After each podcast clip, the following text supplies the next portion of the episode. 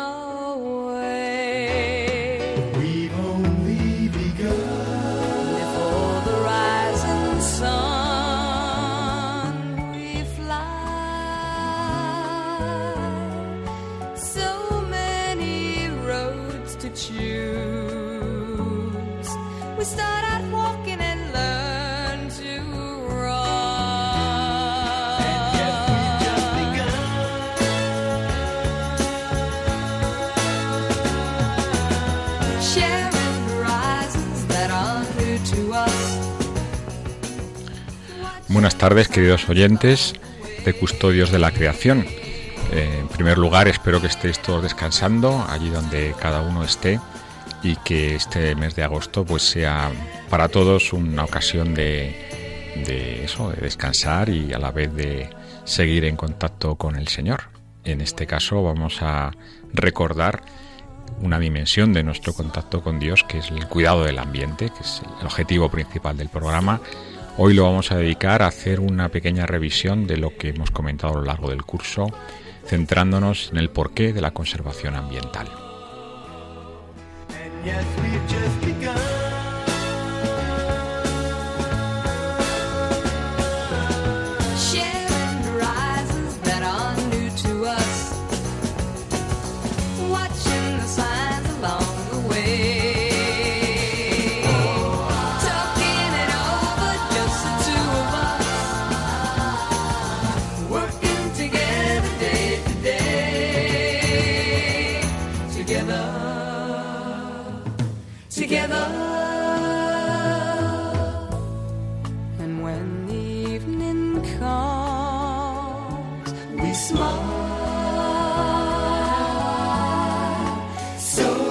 Much of life ahead. We'll find a place where there's room to grow. And yes, we've just begun.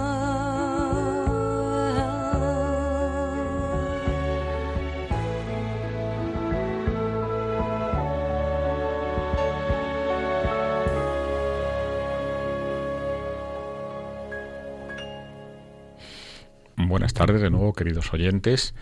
Como decíamos antes, vamos a dedicar el programa de hoy a hablar del porqué de la conservación ambiental. Como siempre, vamos a iniciar el programa con el, comentario del Evangelio del día. En aquel tiempo dijo Jesús a sus discípulos, os aseguro que si el grano de tierra no cae en tierra y muere, queda infecundo, pero si muere, da mucho fruto. El que se ama a sí mismo se pierde, y el que se aborrece a sí mismo en este mundo se guardará para la vida eterna. El que quiera servirme, que me siga, y donde esté yo, allí también estará mi servidor. A quien me sirva, el Padre lo premiará. Bueno, se ve que Jesús conocía muy bien el entorno de su tierra, el entorno agrícola, en este caso de su tierra, y pone un ejemplo muy bonito, una imagen muy bonita de lo que significa el darse, el darse a los demás, como el grano de tierra que cae y que precisamente su, su muerte da vida, da vida a otros granos de trigo que mm, suponen el alimento para muchas personas. De alguna manera esa misma generosidad que tiene la planta al entregarse a sí misma es la que nos pide el Señor. Eh, la generosidad del cristiano de darse, ¿eh? aunque suponga, lleve consigo algún sacrificio. Iniciamos el programa con una, canción de un grupo, eh, unos hermanos californianos, Carpenters, seguramente muchos los, los habrán escuchado. Para mí fue una de mis compañías de juventud, eh, esta música que realmente me, motiva bastante con el contenido, la letra. Fue- tuvieron un gran éxito en los años 70, en los años 80, inicios de los años 80, hasta la muerte de una de las que componía el grupo, una de las hermanas, la chica que canta, eh, por un problema asociado a, a la anorexia. Precisamente fue una de las primeras eh, celebridades, vamos a decir, que tuvo esta, esta enfermedad y que de alguna manera pues puso en vanguardia a, a la comunidad mm, sanitaria de la importancia de esta cuestión. Pero en fin, como decía, vamos a centrarnos ahora en el tema principal del programa que de alguna manera recopila cosas que hemos venido diciendo a lo largo de todo el curso. Hemos dedicado este curso desde el mes de octubre hasta aquí a hablar de los objetivos de desarrollo sostenible.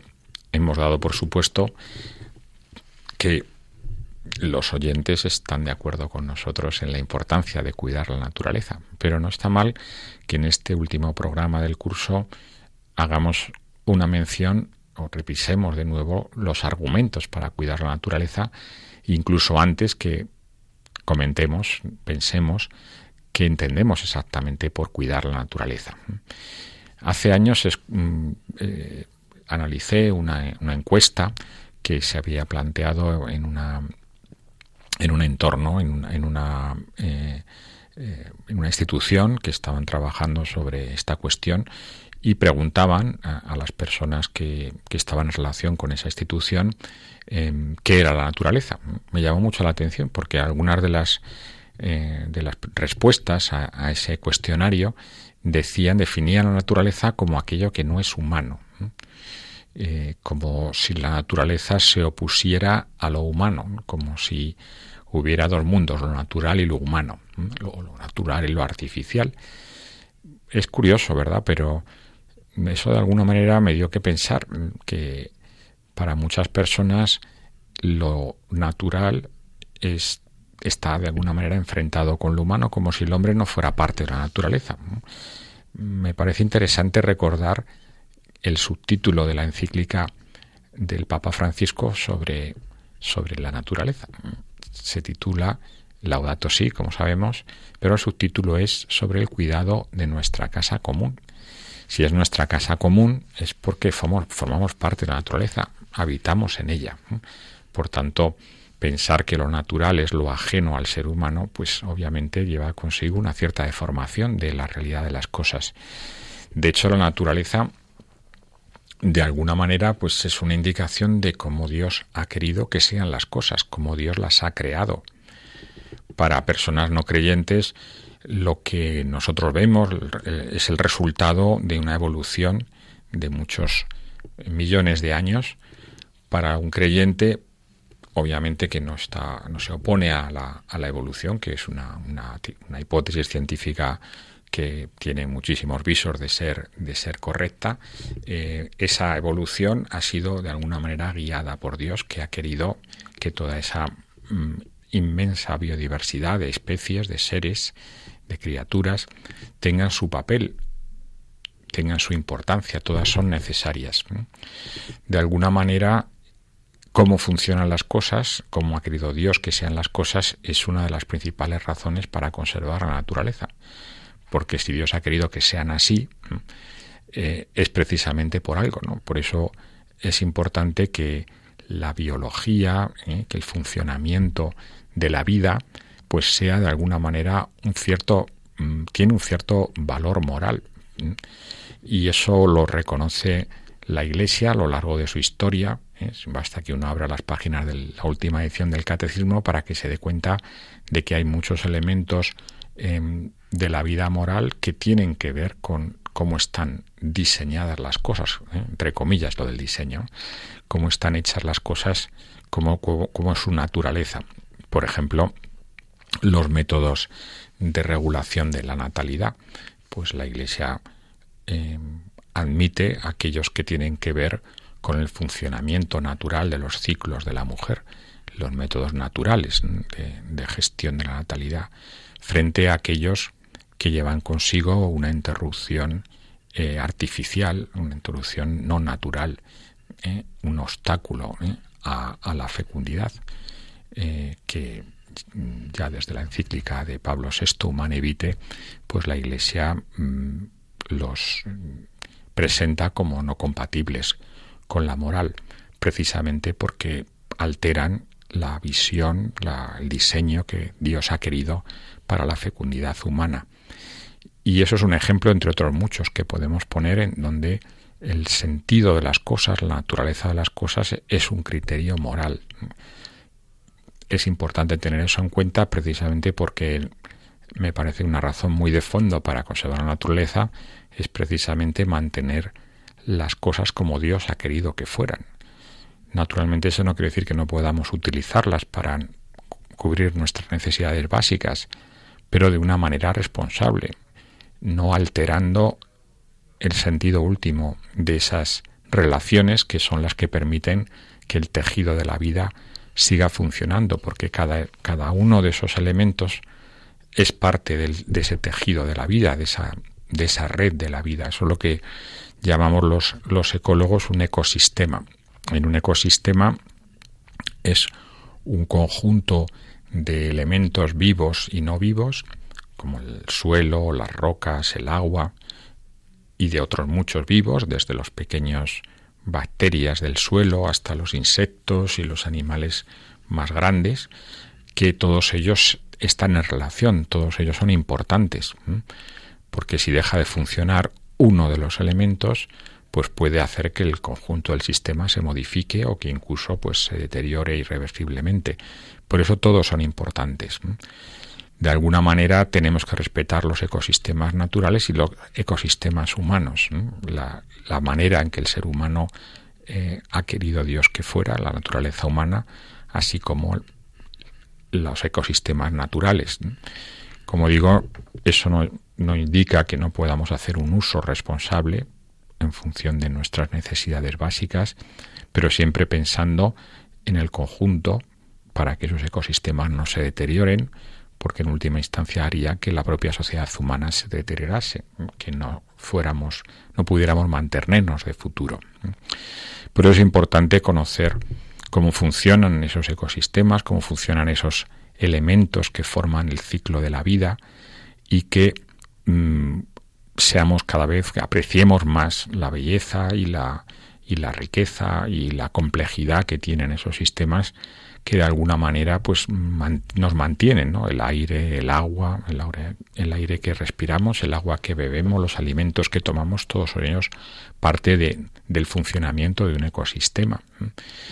Y para eso es importante que, que conozcamos esos, esos, elementos, que los que sean más cercanos a nosotros, que intentemos cada vez más ser afines, eh, estar cercanos, tener esa cierta empatía con la naturaleza, que es también una razón muy importante para conservarla. Dentro de ese papel, pues juegan, dentro de, de ese objetivo, perdón, juegan un papel muy importante los medios de comunicación que nos informan sobre los problemas que hay en, la conservación del ambiente, que nos informan sobre el funcionamiento de los ecosistemas y que nos permiten entender mejor la realidad que nos rodea para aquellas personas, sobre todo, que tienen menos cercanía con las cuestiones ambientales. Por eso nos parecía importante en este programa del mes de agosto hablar con una persona que tiene una enorme trayectoria en la en informar sobre el medio ambiente. Carlos de Prada eh, ha desarrollado la mayor parte de su carrera profesional en el ámbito de la divulgación de los temas ambientales, labor que le ha hecho merecedor de importantes galardones como el Premio Global 500 de Naciones Unidas, el Premio Nacional de Medio Ambiente o el Premio Castilla y León de Conservación de la Naturaleza, entre otros. Ha colaborado en prensa escrita, radio y televisión, siendo además autor de varios libros y profuso conferenciante. Eh, es de destacar esos casi 20 años de trabajo en la cadena COPE de radio, donde colaboró en programas de gran impacto y en popular televisión e intereconomía, con programas tan extendidos, tan conocidos como España en la vereda o Por la piel de España. en cuyos capítulos unía tantas veces la fe, en una persona profundamente creyente, con la naturaleza y la cultura. Eh, por otro lado, Carlos de Prada ha impartido ya muchas conferencias y participado en distintos foros sobre espiritualidad cristiana de la naturaleza. Precisamente hace unos días coincidimos en uno de estos que organizamos eh, en, en el puerto de Navacerrada. No sé si está Carlos ya disponible. Sí, aquí estoy. Hombre, Carlos, ¿qué tal? Qué bueno Hola. escucharte. ¿Cómo estás? ¿Todo bien, bien. por allí? Estupendo. Muchísimas gracias por, por estar con nosotros en este sábado. eh, caluroso, como buen verano. Eh, bueno, queríamos hablar contigo de tu experiencia en los medios. ¿no? Decíamos Sí. que la influencia de los medios es muy grande en todos los órdenes y también en el orden de la conservación del medio ambiente. Claro. Tú has trabajado mucho en esta cuestión, esa es tu vida profesional y a veces cuando te he oído presentarte dices que eres más naturalista que periodista. ¿Es, es así Sí. o es al revés? Sí, no, es, eh, yo soy un enamorado de la naturaleza y esa es, eh, ese es el origen pues de mi dedicación ¿no? a comunicar acerca de la naturaleza. Es como si de alguna manera ese amor por la naturaleza que desde pequeño he tenido, ¿no? Eh, pues me desbordase y tuviera que transmitirlo no solamente en el ámbito de divulgación, he hecho muchísima divulgación de la naturaleza, hablando de la biodiversidad, hablando del oso pardo, del monarca de las frondas septentrionales de nuestro país, hablando del águila imperial, hablando de los bosques, ¿no? Mucha divulgación, pero también he hecho mucha denuncia, ¿no? Denuncia de eh, por los atentados eh, permanentes que se perpetran contra la naturaleza, ¿no? Y eso ha sido mi, mi labor en medios, donde sobre todo he trabajado en, en la radio, ¿no? Pues hablando de, de todos los problemas del medio ambiente, porque claro, cuando uno ama algo, pues uno se compromete con ello. ¿no? Yo estoy enamorado de la naturaleza y además no solamente eso, sino que también hay un trasfondo como creyente. ¿no? De entender que, que Dios es un artista, es el supremo artista, ha creado toda esa belleza que nos rodea, se manifiesta en ella y tenemos la responsabilidad moral de, de legar a nuestros descendientes pues un mundo mm, al menos con la belleza con la que lo recibimos, ¿no? Claro que sí. Em, hablando tanto de la naturaleza, ¿qué, qué has aprendido de ella? ¿Has aprendido algo nuevo hablando de ella? Sí, eh, bueno, de la naturaleza siempre se aprende. Eh, es, es una maestra, es una maestra de muchas cosas, una maestra, por ejemplo, eh, de, de resistencia, de austeridad, de sencillez, ¿no? Eh, nos muestra la belleza y la armonía, ¿no? Y no en balde, mm, vamos, Dios no creó el mundo y lo dejó funcionando como si fuera una máquina, ¿no? Inerte, ¿no? Como el mecanicismo de Descartes, ¿no? Que veía el mundo como una máquina, ¿no? Sí. sino que Dios está en cada flor que se abre, en cada mariposa que vuela, en cada pájaro que canta. ¿no? Eh, hay una, una belleza de la naturaleza, hay una teología de la belleza. Dios nos está hablando a través de esa belleza, ¿no? Y continuamente, eh, pues siempre que puedo, aunque mucho tiempo lo paso encerrado escribiendo cosas, etcétera, o investigando asuntos, Sí. eh, pero siempre que puedo me escapo, me escapo a la, a la naturaleza. Eh, por ejemplo, una cosa que me apasiona en estos últimos años especialmente son las mariposas, ¿no? con esa belleza que tienen, ¿no? Claro que sí. Y, y es algo que ya no es solamente que te enseñe a, nivel, digamos, más intelectual, y hay que entender además que, que la naturaleza, eh, bueno, los antiguos pensaban que las musas, que eran espíritus de la naturaleza, inspiraban a los poetas, ¿no? O sea, la naturaleza es una, una fuente constante de, de inspiración, ¿no? Para la mente, ¿no? Pero a- al margen de eso, es también algo que eh, hace que el alma se ensanche, ¿no? Es un poco en las ciudades, eh, yo creo que ahí metido en, en esas estrechas fisuras que son las calles, viendo solo escaparates, ruido, mm, confusión, eh, todos los barullos de la vida cotidiana, eh, pues no sé, es como que el alma está ahí mm, eh, Encogida. de alguna manera encogida, ¿no? Y, y cuando uno está en la montaña, como cuando el otro día estábamos allí, recuerdas, ¿no? En, Sí, en esa sí, montaña de Peñalara, ¿no? Contemplando esa vastedad que teníamos delante, ese escenario inmenso, ¿no? Pues el alma se ensancha, ¿no? O sea que es un, para mí es algo absolutamente imprescindible, ¿no? El contacto directo con la naturaleza. Tú has, has hecho muchos programas. Antes comentábamos brevemente tu currículum, porque hay que resumir el currículum tuyo, que si no nos llevaría todo el programa. De los muchos programas, ¿de cuál tienes especial recuerdo? ¿Cuál te ha resultado como más, no sé, más atrayente, más atractivo? No, son muchos. Además, esos programas, por ejemplo, de España en la vereda, pues hice 150 capítulos. Y en un Mm. capítulo recorríamos un montón de kilómetros de la geografía nacional. En los de, por ejemplo, también de Por la piel de España, de Intereconomía, pues todavía eran más densos y recorríamos espacios mayores. Entonces, bueno, es que eh, en esos programas he recorrido los rincones más eh, insospechados, ¿no? Los repliegues de la orografía eh, peninsular eh, más increíbles, ¿no? Y entonces, una, una de las cosas que siempre me ha gustado es visitar los santuarios de la Virgen, por ejemplo, ¿no? Eh, porque si nos fijamos, eh, normalmente estos santuarios están en lugares con una carga simbólica, con una fuerza simbólica extraordinaria, ¿no? Yo, por ejemplo, en Doñana, ¿no? En Doñana, eh, si por ejemplo cabalgas por la marisma, pues llega un momento en que te alejas de las orillas, ya no ves las orillas, el agua es como un espejo y ves cielo arriba y en ese espejo de las aguas cielo abajo. Parece como que cabalgas por el cielo, ¿no? Sí. Eh, como que la tierra eh, es un espejo, un reflejo del cielo, ¿no? En, la, en la Sierra de Francia, por ejemplo, la Virgen de la Peña de Francia está en la cima de una montaña, ¿no? Y, pareciera como si eh, en el invierno, cuando se cubre de nieve, como mm, si fuera una novia eh, vestida de blanco, contrajera matrimonio con el cielo. o, por ejemplo, en, en Covadonga, donde está el santuario de la Virgen de Covadonga, ¿no? A los pies de Peña Santa. O sea, siempre la Virgen, además, los santuarios de la Virgen están emplazados en lugares de una naturaleza extraordinaria, una naturaleza a través de la cual eh, Dios, como sucede a través de la Virgen, que nos llega Jesús, a través de ella, Cristo a través de ella, se nos manifiesta, ¿no? Estos son lugares simbólicos de una fuerza extraordinaria eh, y de lo más bonito que recuerdo haciendo esos programas, pues son esos santuarios de la Virgen, también las ermitas de los ermitaños, ¿no? Sí. Eh, estos hombres que eran pues, los primeros monjes, ¿no? Eh, además la palabra monje viene de solitario, Sí, ¿no? sí. Eh, y eran pues, los lugares donde había estas ermitas excavadas en la roca, eh, en, el, en el sur de Cantabria, norte de Palencia, en Burgos, en tantos rincones de la geografía, eh, son lugares extraordinariamente hermosos, ¿no? Al margen de las connotaciones que estos espacios tienen, ¿no? Entonces, Sí. bueno, no te sabría decir mm, qué programa, porque es que son tantos rincones. Claro. Eh, yo animo además a los eh, oyentes, ¿no? A que visiten estos estos lugares, la geografía nacional, eh, que está llena de parajes absolutamente Mm. maravillosos. Sí, sí.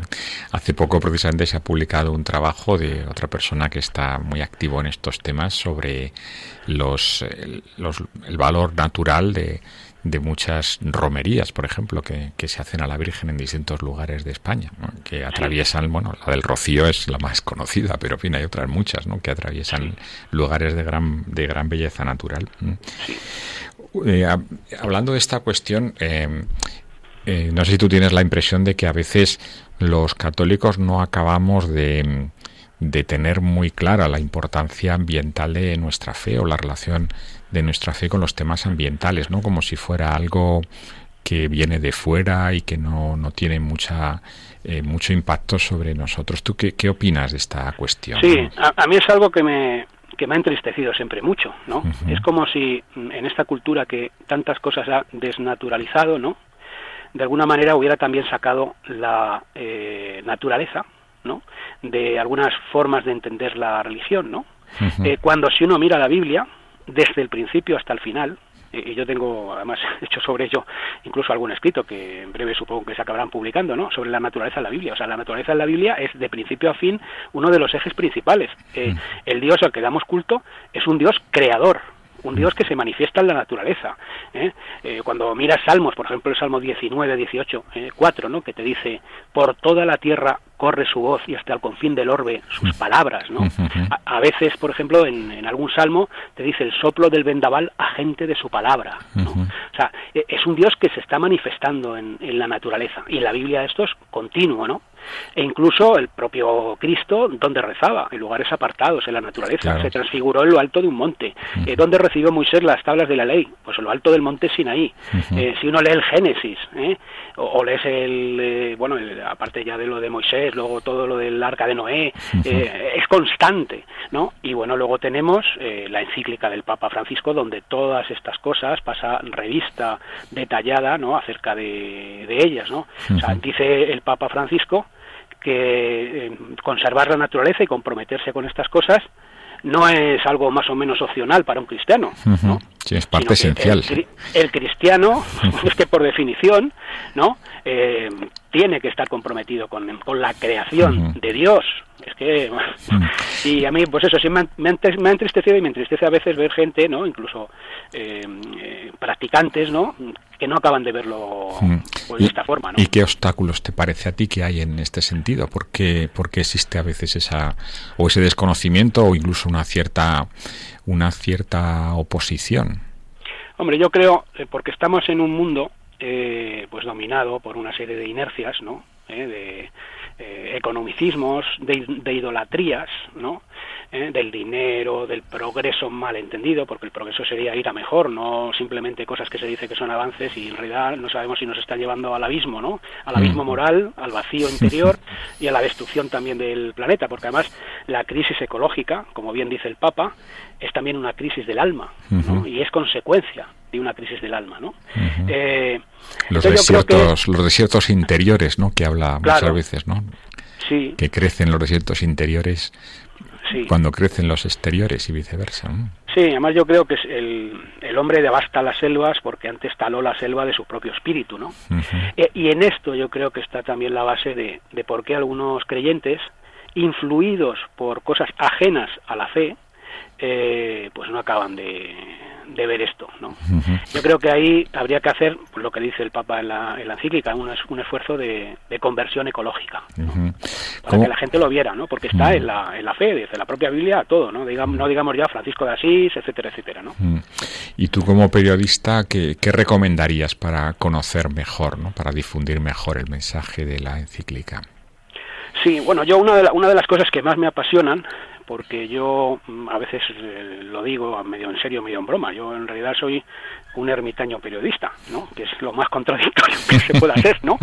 Eh, eh, yo lo que creo que habría que hacer es, en la medida que se pudiera desde la, la- la Iglesia, como se pudiera, eh, llevar a la gente eh, a la naturaleza y hablarles mm, de Dios en la naturaleza, con cosas vinculadas a esa, unir la fe a la vida que nos envuelve. Porque además, ahora que estamos en unos momentos, ¿no? Donde la fe, pues, eh, atraviesa una crisis por, porque la modernidad está, mm, pues eso, eh, apisonando con una serie de cuestiones eh, muy nocivas, ¿no? Eh, y haciendo que el hombre se separe de Dios, ¿no? Yo creo que para revitalizar el cristianismo, el unirlo a la vida, eh, el, el- el incidir no tanto en dogmas, eh, en doctrinas, sino en la belleza, en la teología de la belleza, ¿no? Si tú llevas, yo lo he comprobado además, o sea, gente que he llevado que en principio no eran creyentes y los eh, eh, me han acompañado, por ejemplo, algunos de los chavales que me acompañaban en estos enormes, eh, estos grandísimos viajes que hacíamos por toda España, ¿no? Eh, comprobaba cómo mm, poco a poco, ante una cascada, ante un escenario maravilloso de la montaña, en medio de un bosque de hayas, poco a poco, eh, pues iban viendo pues que eso no se podría haber hecho de casualidad, que no es cosa del azar, que hay un orden, que hay algo, que hay un ser detrás de todas esas cosas, ¿no? Que todo es uno, eh, al fin y al cabo, ¿no? Eh, y, y bueno, yo creo que lo, mm, lo principal que habría que hacer es llevar a chavales, llevar a jóvenes eh, a la naturaleza, ¿no? A- incluso a santuarios eh, de estos que hemos hablado, ¿no? ¿Dónde están los monasterios? En lugares muy privilegiados de la naturaleza Claro. normalmente. ¿Dó- ¿Dónde están los santuarios de la Virgen? Exactamente igual, ¿no? Eh, pues incidir en esto, ¿no? En esta teología de la belleza que yo creo que revitalizaría la fe. Yo creo que ha habido un alejamiento a la vez eh, por parte de la cultura eh, occidental de Dios y de la naturaleza y que ambas cosas, el alejamiento de Dios y el alejamiento de la naturaleza, están íntimamente unidas, con lo cual el acercamiento paralelo a ambas cosas yo creo que fortalecería a las dos cosas. Muy bien, Carlos. Ya tenemos que ir terminando la entrevista, pero me gustaría que nos contaras un poco que, cuáles son tus proyectos, en qué estás trabajando ahora. Bueno, en muchas cosas. Hombre, yo últimamente en lo que trabajo profesionalmente sobre todo es en el tema de la contaminación química, ¿no? Eh, es decir, el tema de los pesticidas, etcétera, ¿no? Cómo estamos eh, envenenando, ¿no? Nuestro planeta, las aguas, los suelos, incluso los alimentos de los que nos alimentamos, ¿no? y, y esa es la, la lucha así, digamos, a nivel material, ¿no? Eh, pero bueno, también estoy intentando en alguna medida, eh, poco a poco, con el margen que puedo, pues promover acciones como esta que te, que te comento, ¿no? De, de, pues, a ver si se pudiera, eh, por ejemplo, en el desierto de Las Palmas, en Castellón, durante siete años hemos estado haciendo jornadas de senderismo y espiritualidad. ¿eh? de viernes a domingo, ¿eh? y bueno, estoy intentando promover, no sé si lo conseguiré, acciones semejantes, ¿no? ¿Eh? Pues para que la gente descubra a Dios en la naturaleza, ¿no? Qué bueno. Pues es una gran labor, sin duda alguna. A ver si desde aquí, desde Madrid, ya sabes que tenemos una comisión diocesana de ecología integral en Madrid y queríamos, tenemos en mente eh, sacar adelante una iniciativa concreta en esa línea que creo que podría Ajá. ser de gran utilidad. Ya, ya hablaremos, Sí. ya hablaremos de Sería ello, muy Carlos. bonito, sí. Muchísimas gracias, Carlos. Nada, ha Eh, sido un placer. ha sido un placer. Bueno, hemos hablado con Carlos de Prada, mm, periodista, naturalista, con una enorme experiencia en la difusión de los temas ambientales, que creo que nos ha ilustrado sobre la relación entre, entre su fe y, el cuidado de la naturaleza, que es una de las líneas principales de este programa. Mm, Vamos a tener un pequeño paréntesis en el programa para volver otra vez a, a disfrutar de la música de Carpenters, eh, en este caso Top of the World, una, una canción que me resulta especialmente entrañable porque habla de, de la alegría de vivir, eh, de, la, razón de la alegría, la, parte central de la canción.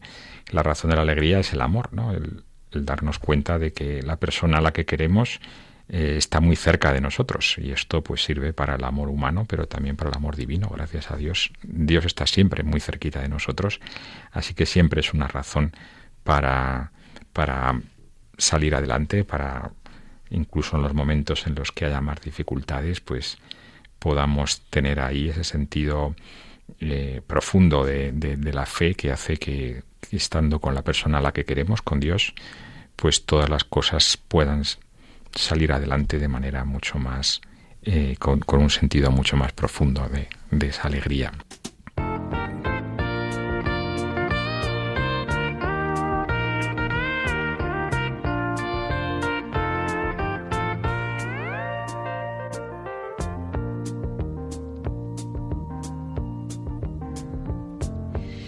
Such a feeling's coming over me. There is wonder in most everything I see. Not a cloud in the sky, got the sun in my eyes, and I won't be surprised if it's a dream. Everything I want the world to be is now coming true, especially for me. Is clear it's because you are here. You're the nearest thing to heaven that I've seen. I'm on the top of the world looking down on creation, and the only explanation I can find is the love that I've found ever since you've been around. Your love's put me at the top of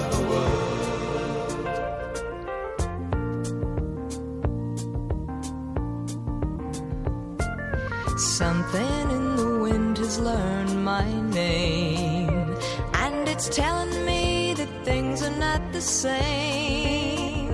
In the leaves on the trees and the touch of the breeze, there's a pleasing sense of happiness for me. There is only one wish on my mind. When this day is through, I hope that I will find that tomorrow will be just the same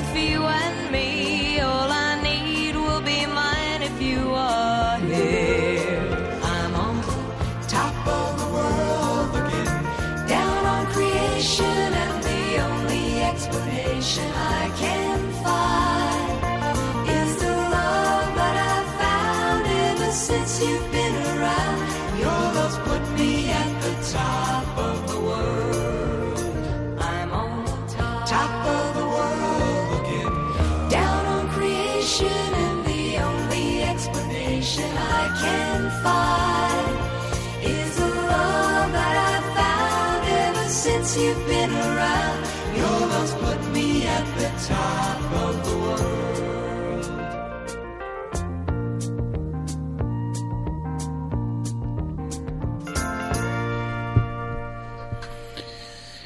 Queridos oyentes, estamos de nuevo con Custodios de la Creación, hoy dedicado a hablar de las razones para la conservación ambiental, los motivos para la conservación ambiental, después de esta entrevista tan interesante con Carlos de Prada, que nos ha abierto muchas expectativas para las personas creyentes, como él lo es y como nos ha comentado, su fe pues le ha ayudado mucho a acercarse más a la naturaleza y a la vez esa cercanía a la naturaleza le ha enriquecido la fe. Esa es una de las razones más profundas para conservar la naturaleza, el darnos cuenta de la belleza que, supone, de, la inmensidad de, la grandeza de Dios que nos ha dado esos tesoros para contemplarlo.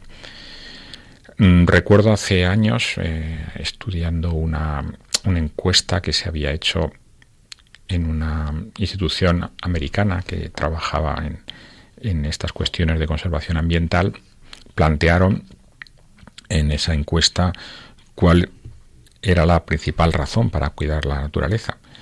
Y planteaban cinco alternativas. Por un lado, una razón religiosa, porque es una creación de Dios, una razón relacionada con la responsabilidad ética, porque el hombre forma parte de ella y como único ser racional debe cuidarla. Otra razón estaba asociada más a la salud, porque si la naturaleza está mal, el hombre también lo estará. Otra relacionada con el valor intrínseco, con el valor último, profundo de la naturaleza. Y otra más asociada al beneficio que puede tener la naturaleza para los fines humanos. De esas cinco razones, en esta institución, que era, estaba radicada en Argentina, si no recuerdo mal, las dos primeras eran las que tenían una mayor importancia, la razón religiosa y la razón, vamos a decir, de responsabilidad ética. Mientras que la importancia en sí, intrínseca a la naturaleza, tenía, era la tercera en importancia, seguida de la razón más económica y finalmente de la razón asociada a la salud. Me pareció interesante esa, esa encuesta porque, bueno, de alguna manera reflejaba por un lado lo que a mi modo de ver son razones de fondo para conservar la naturaleza, pero por otro lado también de la sociología de, de la gente que estaba contestando, la visión de la vida de las personas que estaban contestando a esa encuesta. Repetimos esa encuesta, en este caso en un estudio que hicimos en, en la universidad en la que trabajo, dando las mismas cinco opciones. La primera vez que hicimos esa encuesta la hicimos a personas que participaban en grupos ecologistas, personas que están comprometidos personalmente, ya sea como voluntarios o, o como trabajadores de esas ONGs que se dedican directamente a la conservación del ambiente. Allí con diferencia, la razón más importante era el valor intrínseco de la naturaleza. La respuesta en este caso, la, opción más demandada, el 60% de los que respondieron decían que la razón más importante era porque la vida y todos sus seres tienen valor por sí mismos. Me llamó la atención que en esa encuesta la razón religiosa fuera muy poco importante. Hemos pasado del 28% en la primera de la que he hablado a solamente un 3%, frente al 60% que subrayaban la importancia del valor intrínseco. La segunda era la razón de salud, 18%, la tercera era la responsabilidad, el 16%. O sea que aquí vemos que las opiniones de los que están más relacionados con los grupos ecologistas diferían mucho de las que tenían que ver con, con ese, público más variado que había respondido a la encuesta en América del Sur principalmente. Bueno, mm, esa misma pregunta la hemos repetido en otras, en otras entrevistas y me ha llamado la atención porque esa razón religiosa que me parece muy importante, pues para la mayor parte de las personas que han respondido, estudiantes de la Universidad de Alcalá, por ejemplo, otra encuesta un poco más amplia que se hizo eh, en una colaboración con un informe de la Fundación Endesa, pues le daban un valor muy poco importante, incluso entre personas creyentes. La razón religiosa ni siquiera entre los creyentes es la razón más importante para conservar la naturaleza. Eso me dio que pensar. Seguramente no estamos explicando bien la relación que hay entre la conservación de la naturaleza y eh, esa reverencia a la creación de Dios, a la belleza, a la grandeza, al orden que, contemplamos y que de alguna manera es un reflejo de la belleza, del orden y de la grandeza de Dios. Entonces, cuando nos relacionamos o intentamos analizar la importancia de conservación de la naturaleza, podemos plantear distintas razones. Una, una, razón económica, la naturaleza es un recurso mm, que podemos aprovechar, pues por ejemplo, hay países en el mundo que tienen un turismo ecológico muy, desarrollado. Puede ser el caso de Costa Rica, que es el país del mundo, si no tengo mal entendido, que tiene la mayor superficie, la mayor proporción de su superficie nacional dedicada a parques nacionales. Y eso le lleva a que muy buena parte del turismo que recibe está orientado precisamente a, a, ese, a esa contemplación de la naturaleza o a ese disfrute de la naturaleza. Pero bueno, hay otros sectores como pueden ser pues la, agricultura, la ganadería eh, orgánica, las energías renovables, el, el, transporte, el tratamiento de residuos. Hay muchos sectores de la economía futura que tienen que ver con la conservación ambiental. O sea que eso sería una de las razones. Otra razón sería la salud. Ahora, en nuestras ciudades estamos muy preocupados con la cuestión ambiental porque eso afecta a la salud de las personas, sobre todo enfermedades eh, cardiovasculares y pulmonares que están asociadas a la presencia de, contaminantes, sobre todo de partículas o de óxidos de nitrógeno. Y bueno, se establecen una serie de regulaciones para limitar el acceso de vehículos a determinados lugares o para modificar eh, los, los filtros que, que emiten partículas u otras, otros elementos como fruto de la combustión. La salud, obviamente, pues tiene mucha importancia y seguramente, como la mayor parte de la población, pues eh, para es una prioridad para buena parte de la población del mundo es una prioridad, pues esta motivación de salud va a guiar eh, una, una gestión ambiental más exigente, de tal manera pues que se reduzcan mucho los valores de contaminación tanto del aire como del agua. Entonces hemos, tenemos razones de salud. Otra tercera vía sería la razón de responsabilidad ética, antes decíamos, somos los únicos seres racionales, los que tenemos capacidad de, tomar decisiones en función de nuestros valores, de nuestra libertad, y obviamente eso lleva consigo unos deberes también. Tenemos derechos, pero también tenemos deberes, y entre ellos está precisamente el cuidado de las acciones, el impacto que, que tienen las acciones que llevamos a cabo. Responsable viene de responder. Respondemos porque somos em, de alguna manera libres, porque, porque podemos tomar unas decisiones u otras. Y por tanto, si somos libres, pues somos también éticamente responsables de las consecuencias de nuestras decisiones. Obviamente, en el caso del medio ambiente, esas decisiones eh, afectan no solamente a, directamente a los seres humanos, sino también a otras criaturas. Y eso también debería de ser parte de nuestra responsabilidad porque tenemos relaciones con el conjunto de los seres que habitan en este planeta, ya que de alguna manera también mm, necesitamos de esos seres. Antes hablábamos de la, de la importancia de, los ecosistemas, de que todos los elementos que forman un determinado territorio estén en, equilibrio. Y para eso hace falta pues todos ellos, desde los más grandes, ¿eh? animales que vemos, como otros muchos que no apreciamos, pero que también son importantes porque tienen su papel en el, ciclo.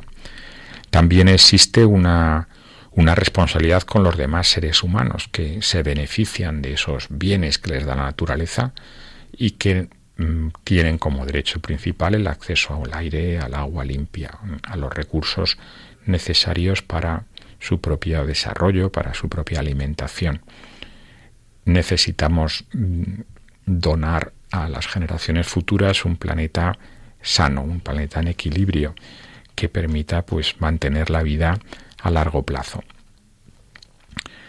Esto es una de las líneas que están más claramente indicadas por el Papa Francisco en la encíclica Laudato Si y como bien sabemos pues hace una, una relación muy nítida entre cuidado de la naturaleza y, eh, y pobreza.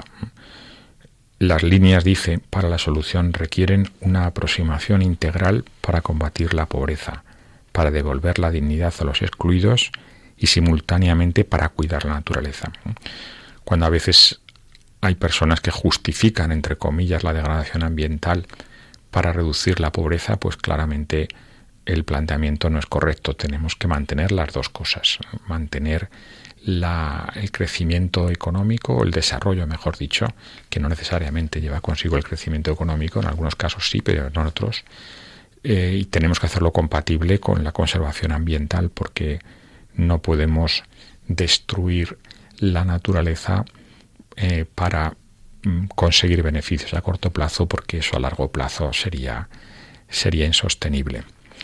También creo que es importante para un cristiano la contemplación, por eso una razón de fondo para conservar la naturaleza es descubrir la belleza que, que esos paisajes, que, esos, que esas eh, em, características del entorno nos ofrecen. He estado leyendo estos días una biografía del beato Charles de Foucault, que igual algunos conocen, fue tiene una biografía realmente interesantísima, pero bueno, acabó, acabó siendo un ermitaño del siglo XX, de inicios del siglo XX, que pasó buena parte de sus días en el sur de Argelia, en el Sáhara, en la zona más en el central del desierto del Sáhara, eh, en convivencia muy estrecha con los tuareg, a los que se acercó e intentó pues, pues acercar a Jesucristo. Este hombre que tenía una enorme vida interior, una enorme capacidad de, contemplación, eh, muestra en, algunos de los diarios que nos dejó escritos cómo eh, esa cercanía a un paisaje tan, tan espectacular como el desierto, pues le, también le llevaba a Dios. Dice, es un hermoso lugar para adorar al Creador. Está hablando desde una ermita situada a 2.400 metros de altura en el extremo sur de Argelia, ya casi en la frontera con Malí. Tengo la ventaja, dice, de tener muchas almas a mi alrededor y de estar solo en mi cumbre. Esta dulzura de la soledad la he experimentado en todas las edades, desde los 20 años, cada vez que he podido disfrutar de ella. Aun sin ser cristiano, amaba la soledad frente a la hermosa naturaleza con algunos libros. Con mayor motivo debo apreciarla cuando el mundo invisible y tan dulce hace que en la soledad uno no se sienta nunca solo. El alma no está hecha para el ruido, sino para el recogimiento, y la vida debe ser una preparación para el cielo, no sólo mediante las obras meritorias, sino también por la paz y el recogimiento en Dios. Pero el ser humano se ha lanzado en discusiones infinitas. La poca felicidad que encuentra en el ruido bastaría para demostrar cuán lejos se aparta de su vocación. Con esto casi podemos terminar el programa de hoy. Es una reflexión muy bonita de alguien que estaba muy cerca de Dios. De hecho, fue beatificado hace muy pocos años y tiene una gran cantidad de movimientos que se inspiran en su espiritualidad. Una persona que vivió solo buena parte de su vida. Era un hombre contemplativo, un contemplativo del siglo XX que nos puede ayudar a muchos a enriquecer nuestro nuestra contemplación de los entornos en los que cada uno se encuentra, ya sea en un entorno rural o en un entorno urbano. Pero también, en cualquier caso, en esos entornos urbanos tenemos que ser capaces de salir y de contemplar esa belleza, esas maravillas que Dios ha querido regalarnos con su creación. Hasta aquí tenemos eh, el programa de hoy, Custodios de la Creación. Agradezco mucho a Carlos de Prada que haya estado con nosotros en este programa, compartiendo con nosotros sus experiencias de, eh, como periodista ambiental. A todos que paséis unas vacaciones muy agradables en el lugar donde cada uno se encuentre, que seáis capaces de contemplar la belleza que tengáis alrededor, esos paisajes tan estupendos, esas puestas de sol o esos amaneceres, y que eso a todos nos sirva para acercarnos un poquito más a Dios. Buenas tardes, muchas gracias.